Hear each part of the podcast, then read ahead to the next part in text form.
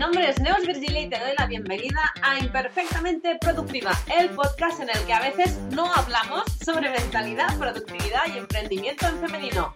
Este es un espacio para inspirarte, para ayudarte a crear un negocio que realmente te permita disfrutar de ser tú misma, sin miedos, sin exigencias, sin caer en el auto boicot. Prepárate para altas dosis de imperfección, autenticidad y diversión, porque empezamos. Vamos con un temazo que es el de las comparaciones. Y estoy casi segura de que este tema saldrá en otros episodios. Porque lo de compararse parece que es un vicio que traemos todas y todos de serie. Nos comparamos todo el rato, especialmente cuando estamos emprendiendo. Siempre nos estamos fijando en qué está haciendo otra persona.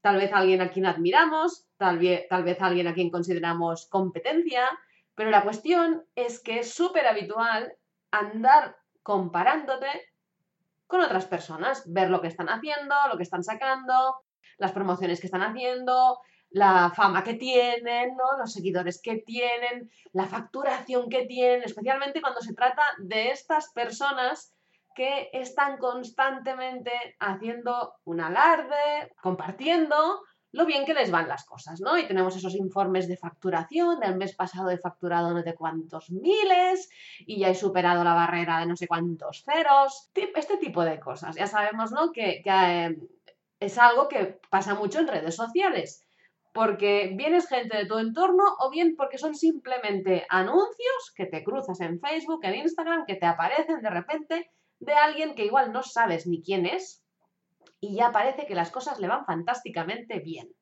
Bueno, ¿qué sucede con esto? Pues que muchas veces nos estamos comparando con algo que ni tan solo sabemos si es real o no. Y muchas veces no lo es. En los últimos meses cada vez es más habitual que se destapen este tipo de escándalos, ¿no? Este tipo de historias de, no, esta persona alquiló un hotel y se fue a un hotel a hacerse la sesión de fotos como si estuviera en su casa, o esta persona estaba en no sé dónde.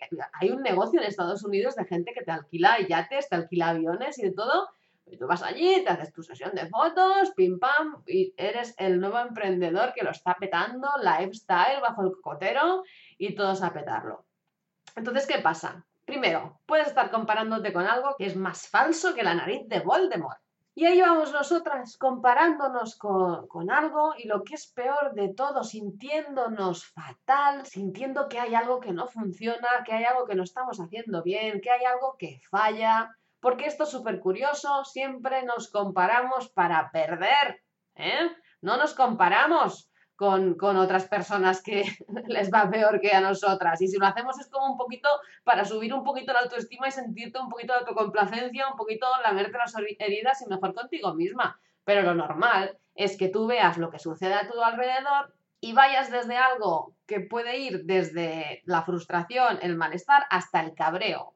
Es decir, ¿cómo coño estas personas que llevan menos tiempo que yo, que tienen menos experiencia que yo, que ofrecen algo mediocre, ¿cómo puede ser que a estas personas les vaya mejor que a mí? Vale, y eso lo entiendo. Entra cabreo cuando ves que algo no tiene sentido, pero más cabreo entra cuando en el fondo ese cabreo es porque sabes que podrías estar haciendo algo que no haces, ¿no? Que ese cabreo es porque igual hay otras personas que te están pasando por delante no porque sean jetas, no porque mientan, no porque lo que sea, no, sino porque están haciendo cosas que tú pospones, que te dan miedo, que estás ahí dándole vuelta, run run, bueno, ya veremos cuando sea el momento adecuado y tal, y de repente, ¡pam!, te adelantan por la derecha simplemente porque has esperado demasiado o porque le has dado muchas vueltas. Pero bueno, este tampoco era el tema que yo quería tratar hoy, sino que cuando tú te estás comparando con otras personas y cuando lo estás haciendo con ese enfoque que lo que hace es distraerte y malmeterte y hundirte y sentirte súper desgraciada y que te entren ganas de ya de abandonar y, y, la frustración y el malestar, pierdes de vista tu momento vital, ¿no? Pierdes de vista lo que tú puedes hacer. Y eso te crea como una distorsión. De repente piensas, mira, pues si estas personas están haciendo esto y les va bien, oye, pues tal vez es que yo también tendría que hacerlo. Y si es genial, ponte las pilas, pues sí, adelante, hazlo, evidentemente. O sea, si lo que te falta es que no te has puesto a, tomar acción, pues hazlo. Pero ¿qué sucede cuando nos ponemos a copiar algo que no sabemos ni si funciona y nos ponemos a copiarlo solo porque pensamos que así nos irá igual de bien, así conseguiremos lo que está consiguiendo la otra persona, así la vida será maravillosa? Cuando nos ponemos a hacer cosas que no sabemos ni si funcionan, inteligente, inteligente no es. Pero es que, por otro lado, también puede ser que nos sintamos obligadas a hacer cosas que no van ni con nuestros valores, ni con nuestra personalidad, que no están en sintonía con nosotras, que sea como, ¡oh, qué pereza! Pero es que tengo que hacerlo. Entonces, ¿qué pasa? Que ni lo haces con ganas, ni lo haces bien, y eso se transmite. Y no porque no valga, sino porque estás intentando hacer algo que no va contigo. ¿Por qué? Porque te has ofuscado mirando qué hacían los demás y te has perdido a ti misma. ¿Eso qué hace? Pues oye, otra frustración encima de, encima de otra frustración. Encima que no te iba bien, vas y te pones a hacer algo con lo que, en, lo que no crees, algo con lo que no conectas y te va mal. Y renuncias a tu personalidad y venga, encima es que soy estúpida, ¿no? Encima me he puesto a hacer algo que no tenía que hacer. ¿Y esto cómo se soluciona? Bueno, pues mira, silenciando redes sociales, desarrollando este pensamiento crítico y ser consciente de que no, no es oro todo lo que reluce, ¿eh? que hay muchos mil euristas o personas que no llegan a mil euristas mm, haciendo gala ahí de sus ingresos y de sus maravillosas facturaciones y que aunque eso sea verdad, lo he dicho ya otras veces, ¿qué más da? ¿Qué más da lo que están haciendo los demás?